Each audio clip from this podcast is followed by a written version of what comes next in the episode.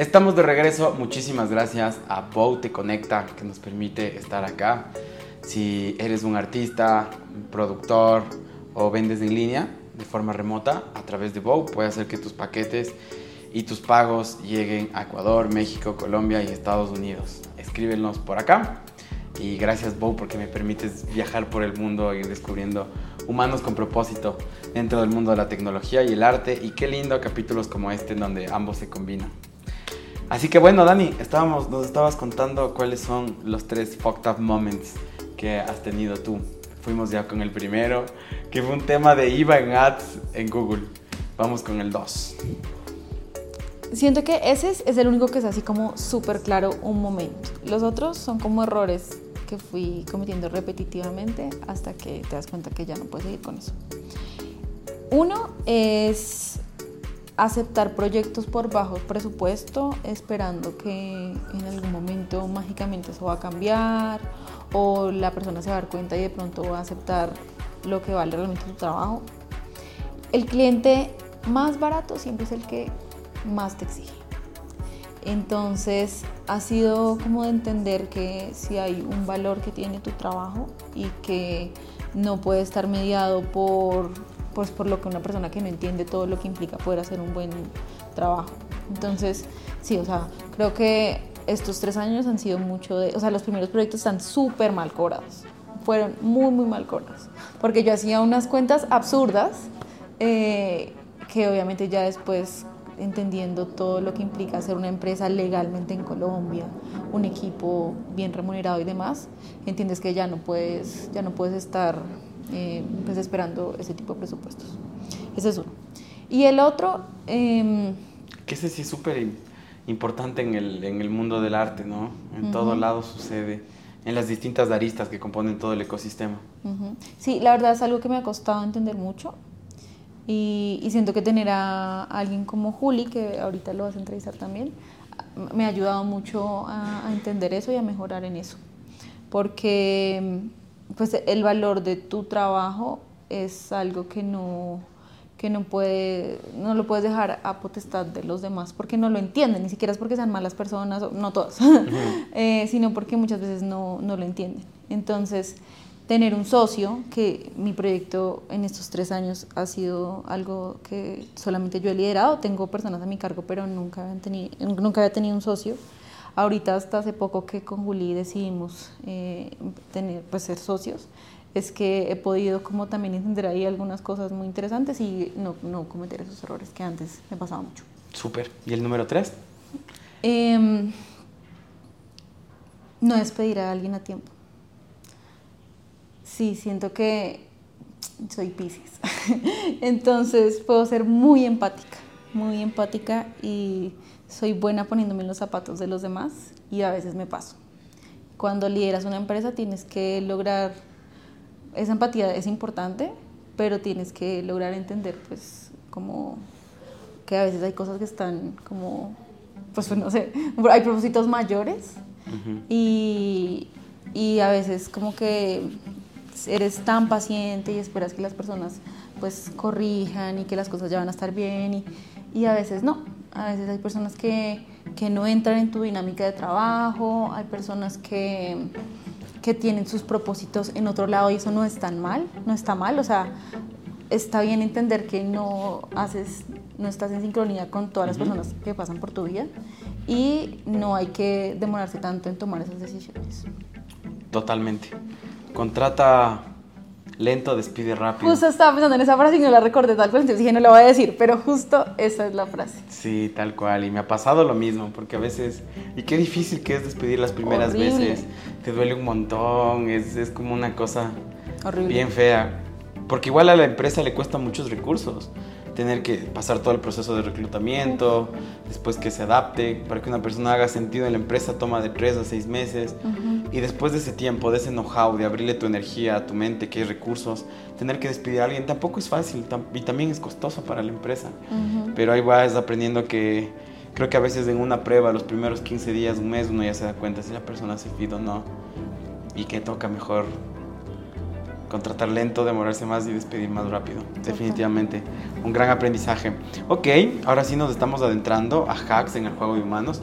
De seguro muchísimas personas que nos están escuchando, humanos del planeta, que son artistas, o son managers, o son productores, y están comenzando a lanzar su música. Entonces vamos a dividirla en dos cosas. Porque es interesante que has trabajado tanto como con artistas independientes que tienen un presupuesto más limitado y podemos armar como un starter pack que me gustaría hablar de todo lo que podemos aportarles a, un artista naciente que está lanzando su, sus primeros singles, su primer álbum, cómo podemos armar. Y luego vamos a hablar ya de, ok, mira, a una empresa que o un artista que ya está más consolidado, está en proceso de internacionalización, ¿qué podemos recomendar y cómo armar una campaña? ¿Te parece? de una. Buenísimo. Entonces vamos por el primero. Starter Pack para un artista independiente o inicial que está lanzando su primer disco. Bueno, antes de darte el Starter Pack, yo creo que es importante entender que nosotros, por ejemplo, somos muy buenos en pauta, somos muy buenos y nos buscan mucho por eso pero muchas veces a esos artistas emergentes hay que ponerles un pare a tiempo para decirles, oye, no te obsesiones con los números. Si te, si te obsesionas con los números en este punto de tu carrera, no va a pasar nada con la carrera, porque lo que importa realmente es que crees un mínimo viable, una cantidad de personas que te consuman de verdad, que confíen en tu proyecto, que te sigan a todos lados que, y que después eso lo puedas ir replicando. Entonces creo que una de las cosas súper importantes de empezar a armar un equipo de trabajo como artista es que no te obsesiones con los números porque tú puedes lograr números con dinero, pero los números, el dinero no te compra comunidad. Eso es una cosa que está ahí. Boom. Y que eso es como, o sea, me ha pasado, he cometido ese error.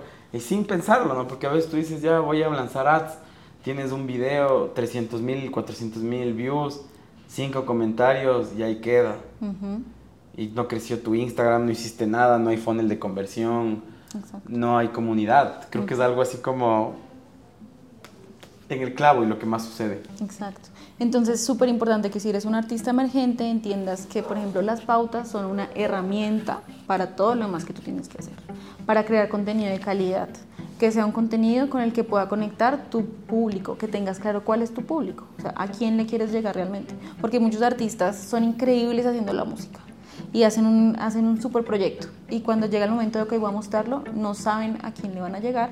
Y si no saben a quién le van a llegar, no van a hacer una comunicación pues, que funcione.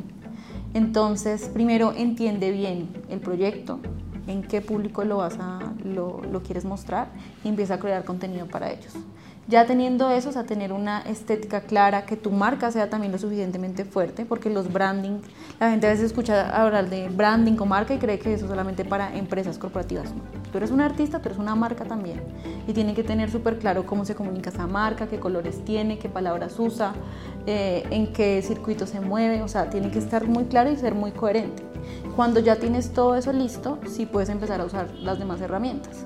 Pero hay muchos artistas que se saltan esos pasos y después dicen, pero ¿por qué no pasa nada? ¿Por qué no pasa nada? Porque no estás haciendo el trabajo desde el inicio, el trabajo de ir a tocar las puertas y ir conectando con la gente poco a poco. Ok, interesante. Entonces, primero encuentra tu nicho de mercado y cómo te comunicas e interactúas con él. Una vez ya lo tienes, tienes 8 o 12 singles o 6 que vas a hacer EP o, o 12 de un álbum Usualmente se recomienda que lances un single cada 30, 45, 60 días y de ahí vayas lanzando unos dos o tres hasta luego lanzar el álbum completo. ¿Cómo le, cómo le darías un poco de estructura a esta parte? Sí, yo siento que es muy importante entender el momento de cada proyecto. Como que hay artistas que creen que esto es como seguir un manual y decir, ok, entonces hay, tengo que lanzar cada mes y medio y entonces todo esto me va a llevar a a un, a un álbum eh, que tengo que sacar al año y entonces lo, y realmente sí cambia mucho cuando estás como entendiendo qué es lo que está pasando con tu comunidad para ir tomando decisiones de acuerdo a eso. Eh, también creo que es muy importante sí tener un proyecto sólido musicalmente antes de, de salir a comunicarlo. Porque o sea, por más de que vayas tomando decisiones de acuerdo a lo que vas viendo, sí tienes que tener como algunas cosas claras. O sea, sí tienes que tener el panorama, quiero sacar un álbum o, quiero, o, esto va a ser un EP, o, o sea, como, ¿qué es esto? Y de acuerdo a eso, pues también organizar tus tiempos. Porque hay muchos proyectos que, que empiezan como de, hice una canción y entonces la voy a sacar y esperar a ver qué pasa. Y cuando tú le muestras eso a las distribuidoras eh, o, estás buscando un acuerdo con una mayor o lo que sea, si no tienes un proyecto a largo plazo, pues es muy difícil que, que te vayan a dar un apoyo. Muchas veces los artistas están como obsesionados pidiéndole apoyo editorial a, a sus distribuidoras pero no, no, les logran demostrar que sí es un proyecto a largo plazo, porque cuántos proyectos arrancan y, y terminan después de dos años de, de, sacar música o menos. Entonces creo que eso también es muy importante. O sea, sí entiende tu nicho, sí organiza tu proyecto musicalmente, eh, o sea, ten al menos lo que tú dices, las 10 canciones o las 8 o, eh, o sea, mira a futuro que no sea solamente una, o sea, no esperes que esta sea el hit que te va a organizar la vida, porque incluso si haces una canción, haces una muy buena canción que por alguna razón se pega en TikTok, y entonces resulta que mañana tienes un montón de, de gente llamándote y se te suben los streams y los, suscriptores y demás. ¿Y qué viene después? O sea, ¿te vas a hacer un One Hit Wonder o vas a hacer un proyecto musical? Entonces, creo que eso también, también es, es muy importante. Qué bestia, Dani lanzándose así, pero... Los punchlines, ta, ta, ta. Muy bien, muy bien, me encanta. Y después ve, para la gente que esté en Spotify puede ir a ver en YouTube para que vean la carita de ternura que tiene Dani, que es súper seria hablando en todo lo que hace y después solo es como Pisces, como tú mismo la Soy dices. muy Pisces. pero para trabajar ahí saco el lado Virgo. Muy bien, esa es. Entonces me gusta muchísimo todo lo que has lanzado hasta el momento. Eh, ok, una vez si ya tienes tus 10 temas listos, ¿qué, qué hacer? ¿Cómo, ¿Cómo comenzar a promocionarlos? Antes de empezar a promocionarlos, siéntate, ojalá si tienes un equipo o si no, organízalo de cuál es el concepto creativo con el que va a comunicar. Ojalá esté conectado a la música. Eh, pero bueno, hay, hay, muchas cosas que se ven en esta industria, entonces si no, pues igual siéntate a pensarlo, como qué hilo conductor vas a tener. Eh, ojalá si es un álbum, entonces hay algo que lo conecta. No tiene que ser una cosa así súper compleja, súper deep. Ojalá hay proyectos muy chéveres que sí, pero no tiene que ser necesariamente así, pero sí que haya algo que lo conecte, que ya sea tu historia o incluso con colores, o sea, hay muchas formas de que, de que se vea como cohesionado. Cuando hay un storytelling interesante hace que tú digas como, ah, bueno, voy a escucharle, ¿no? Y sabes qué me parece interesante, que yo siento que antes, incluso no hace muchos años, el storytelling era opcional. Era como, ah, pues si lo metes en storytelling, mejor. Yo siento que hoy en día es obligatorio. O sea, si tú sacas una canción hoy en día que no tiene una historia detrás, porque es que ya no es sola... Antes tú hacías el video para MTV y ya estabas, o sea, ya estaba gran parte de tu trabajo de marketing. Hoy en día la gente tiene que conectar de muchas formas. Tiene que entrar a Twitter y ver un hilo sobre tu canción, qué es lo que significa y qué es lo que hay detrás. Tiene que entrar a TikTok y tiene que haber gente contando eh, cómo nació esta canción y dónde la hicieron. o sea, hay muchos espacios por los cuales contar historias de la música. Entonces, yo siento que hoy en día el storytelling ya no es, ay, ojalá lo incluyas, chévere, no, es obligatorio para que realmente la gente pueda conectar mucho más con la música. Y también ahí pasa algo muy importante, con lo que muchos artistas a veces no están de acuerdo, yo los entiendo, yo no soy artista, los admiro muchísimo, pero hoy en día ya no basta solamente con hacer muy buena música, sino con ser un personaje, un personaje que esté abierto a las redes sociales, un personaje que sea coherente en redes, o en los shows, o si vas a una entrevista y que sea el mismo personaje.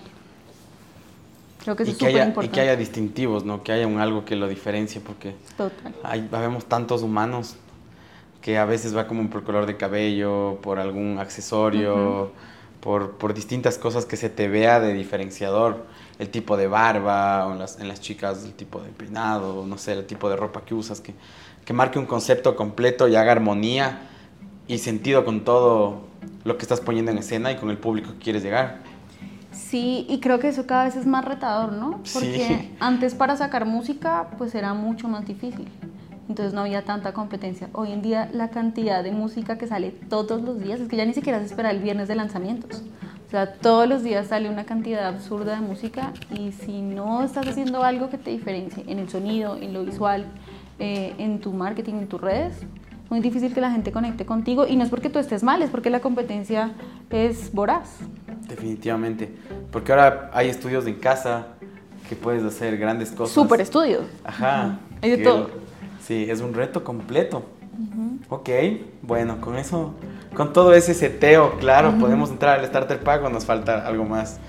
Sí. Otros punchlines de Dani que haga que tengas listo. Yo creo que ahí estamos, como el proyecto musical claro, el público, cómo lo, entender cómo lo vas a, cómo lo vas a comunicar desde un concepto, o sea, aclarar cuál es ese concepto, cuál es ese storytelling. Eh, planear el contenido, porque muchas veces la gente, por ejemplo, se emociona mucho con la expectativa. Entonces, antes de que salga la canción, se pone a hacer un montón de contenido y cosas, y cuando ya sale la canción, como que la dejan ahí botada. Y es como, no, espérate, este es el momento más importante. Ya está ahí afuera, tienes que lograr que, que comunicarlo de varias formas. Ya no es. Hace cuatro años, cinco años estaba bien el post de ya disponible en plataformas de una canción. Hoy en día eso no es suficiente, eso, pues es un pedacito muy chiquito. Entonces, es también como hacer la planeación eh, a largo plazo. En redes sociales el largo plazo son dos meses, eh, pero, pero sí como hacer una planeación del contenido para no dejar la música ahí solita y esperar que pasen las cosas solamente, sino pues también aprovecharlo y, que y también entender en los planes de marketing que no se trata solamente de las redes del artista, sino que te puedes apoyar de muchos otros canales. Y ya no dependes como antes de hacer una prensa súper costosa y hacer un tour de medios por los medios ma- más masivos, sino que hoy en día pues puedes ayudarte con medios eh, de 30 mil, 50 mil seguidores que están en Instagram, que están en TikTok, que están por ahí, que también pueden hacer un, pueden ser muy útiles para que tu proyecto llegue a más personas sin necesidad de hacer un super tour de medios como se tenía que hacer antes. Pero entonces también es tener ese tipo de herramientas claras. O sea, tengo el proyecto, pero también necesito un community manager, ojalá un trafficker para hacer unas buenas campañas, eh, ojalá un, pues un PR actualizado a los tiempos de hoy. Em, toda la parte de la distribución tiene que estar pues eh, protegida y estar como con alguien que tengas claro cómo son los deals y que tus porcentajes estén bien. Que de hecho pues yo no hablo mucho de eso porque yo sí estoy como full en la parte de social media y demás, pero eso también tiene que estar muy cubierto para que hagas música pues tranquilo. Ok, interesante. ¿Qué puedes dejarle de herramientas que pueda la gente ir a buscarlas para armar su plan de contenidos? Hmm, ¿Qué será? A ver. O sea, como para que lo hagan ellos mismos. Para que lo hagan ellos mismos de inicio o después, bueno, ya saben, para el que está creciendo y quiere hacerlo y no sabe cómo, Timab está aquí para ti. Escribe. Contrataciones al 556 1420. Exacto. Estamos en todo el mundo, entonces no te preocupes si están en, un lugar que no es Colombia, podemos trabajar para ti.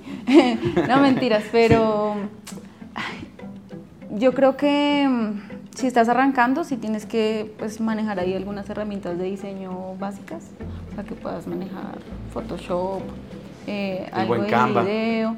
Pues la verdad, Canva es una cosa que si la gente lo usa bien, Sí. puede. Yo, yo puede he muy trabajado, o sea, cuando haces muy buenas sesiones de fotos, si ya tienes como toda tu estructura gráfica armada y necesitas a veces como Canva, es como solo voy, cojo, entro al Drive, saco las fotos buenas, Canva, ya está seteado un manual de marca con, con los colores súper claros, con los logos y todo, y, y funciona, ¿sabes? Sí, Ayuda, la saca. No es como la herramienta más... No es lo ideal, Lo ideal, y los lo- diseñadores lo... odian, los diseñadores así como de toda la vida lo odian, pero sí es una herramienta que te saca de apuros y, y pues si estás arrancando, o sea, lo más importante es que empieces a hacer que esa rueda pues se mueva, ajá, exacto, exacto, que ande. Y, y ya vas a ver que a medida que ya empiezas a sacar música y, y ves y como que organizas el proyecto, vas a poder ir sumando herramientas, porque pues la gente va a ir conectando y, y va cambiando la dinámica de tu trabajo. Pero, pero para arrancar, sí, yo creo que no, no tengo nada en contra de Canva. Ok, buenísimo. ¿Qué más nos puedes recomendar para ya un proyecto que ya está un poco más crecido, que tú has visto que lo están volviendo global? ¿Cómo armar ya la estructura de ads? Bueno, yo creo que para un proyecto ya muy consolidado, lo primero sería no perder de vista como...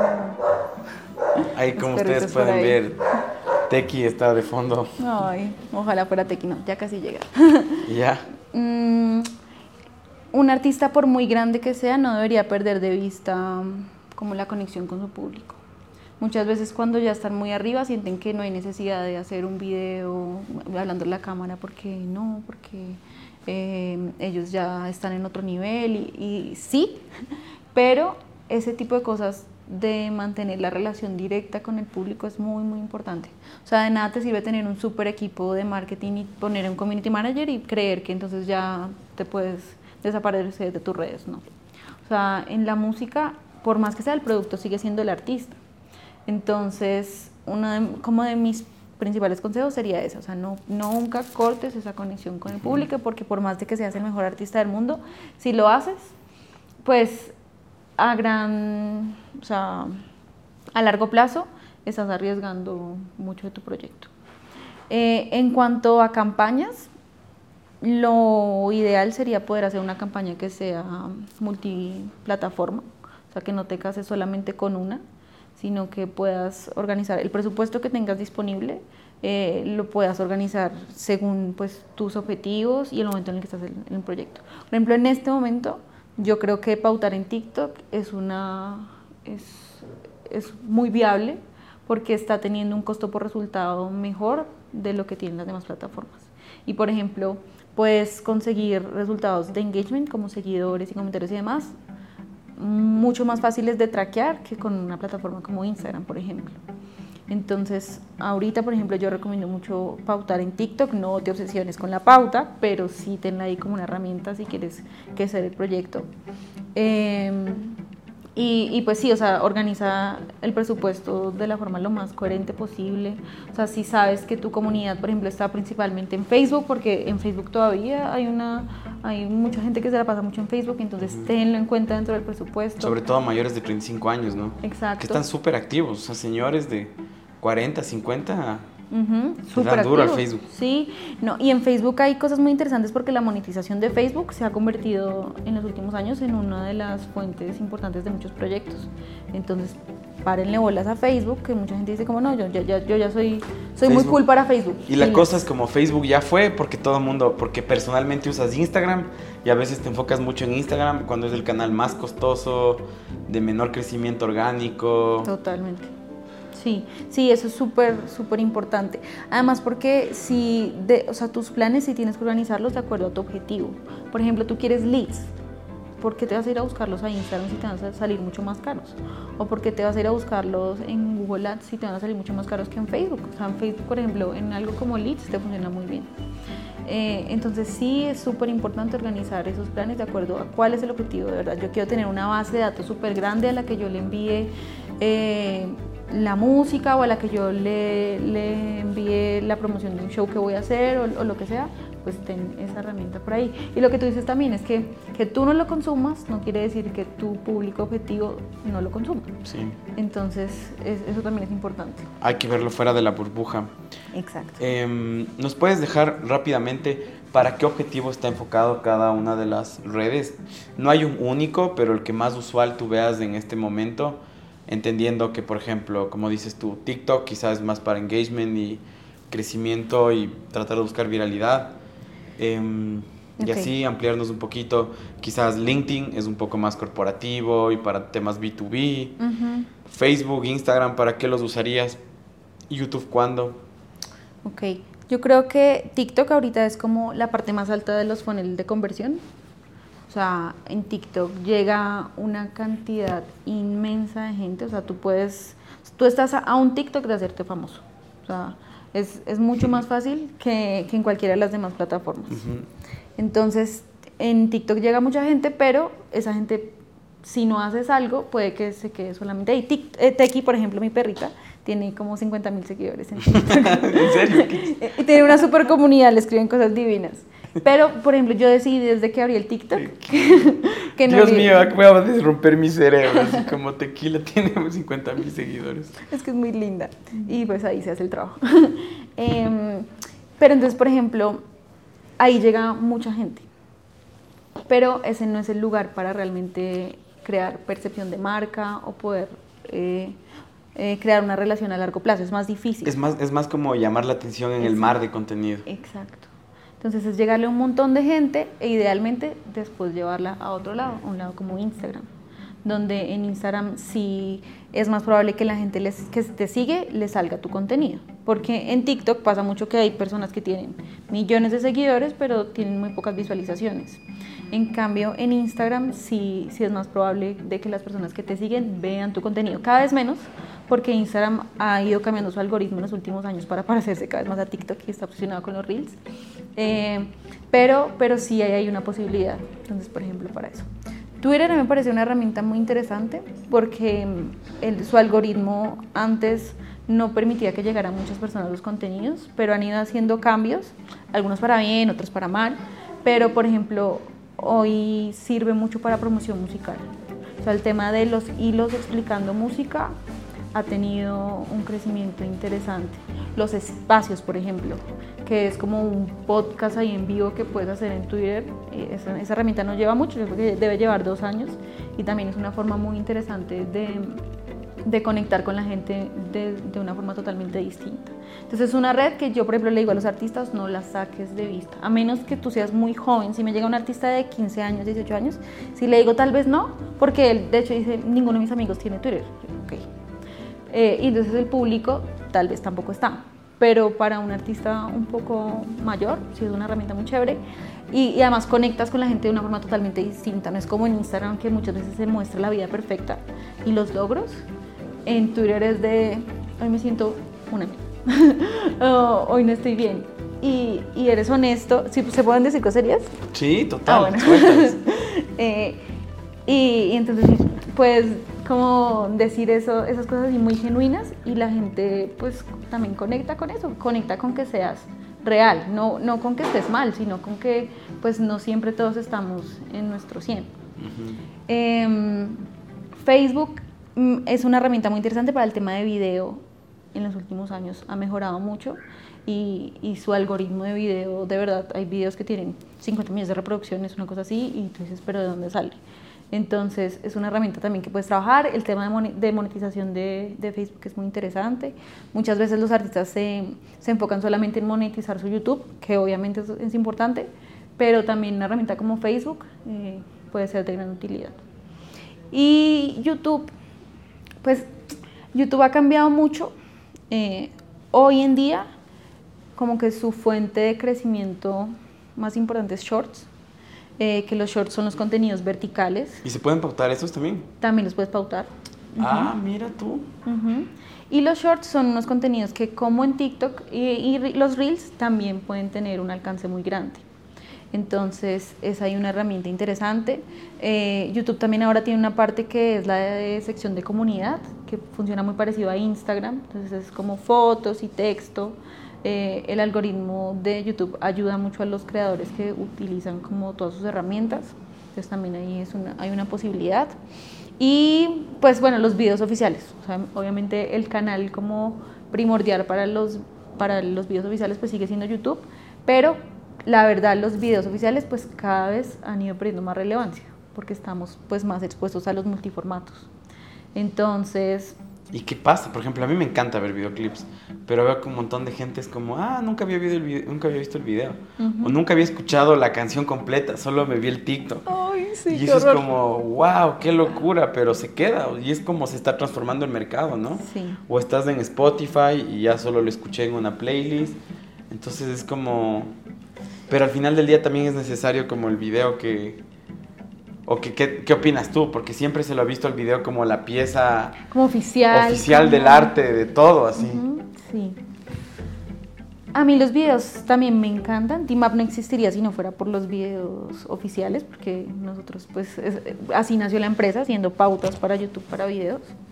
Mm, pero sí siento que hoy hay que decidir muy bien cómo gastar las balas de marketing. Y, por ejemplo, si tú tienes un presupuesto reducido, mejor no te gastes tanto dinero en el video.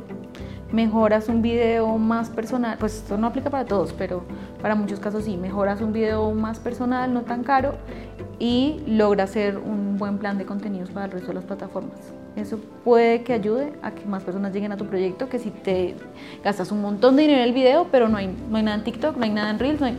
Ay, ay, ay, me estás dando duro a mí y a, y a nosotros también con Juego de Humanos, ¿sabes? Sí. Como nos ha pasado, yo la mayoría de ads le he metido en YouTube y no ha habido un crecimiento de comunidad grande en- desde allá y más bien a veces se han dejado balas sueltas y es tal cual, a veces te pones como poniendo todo en esa obra gigante, tanto en, en producción como en marketing, como en todo y, y hay un, un desequilibrio. Así que, y a mí me encanta ser vulnerable y decir la verdad, porque de esa forma uno también puede empatizar más gente y decir, ah, mira, ese man también la está cagando, voy a moverle un poco, se siente más humano y no se siente tan caído y también como validando lo que dices, que me hace muchísimo sentido. Sí.